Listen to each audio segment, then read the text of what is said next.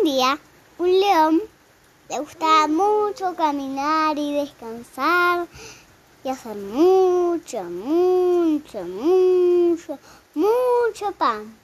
Pero todo el tiempo se comía pan. Era un león muy extraño que comía pan y vivía en una selva muy lejos de las ciudades. Un día, en una de sus caminatas, encontró un pedazo de pan.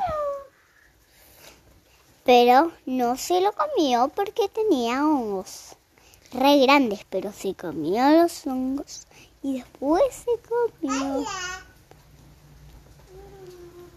Después de comerse los hongos, se sintió mal de la panza y pensó que lo mejor para curarse era tomarse un té de boldo o ir al hospital.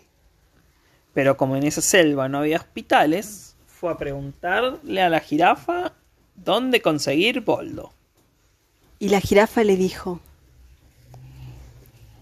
en las altas cañas de la montaña donde hay una bandera gigante, re alta, más alto que el cielo. Encontrarás el mejor boldo del mundo. Y así fue que el león emprendió su viaje para conseguir el boldo. Pero no pudo, porque era tan, tan alta la bandera que nunca se acababa. O sea que nunca, nunca, nunca puedo conseguir el boldo.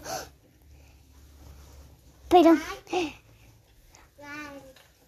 Pero para ese entonces ya se le había pasado el dolor de panza, porque su cuerpo había trabajado para que eso pase. Y colorín colorado, este cuento ha terminado. Fin.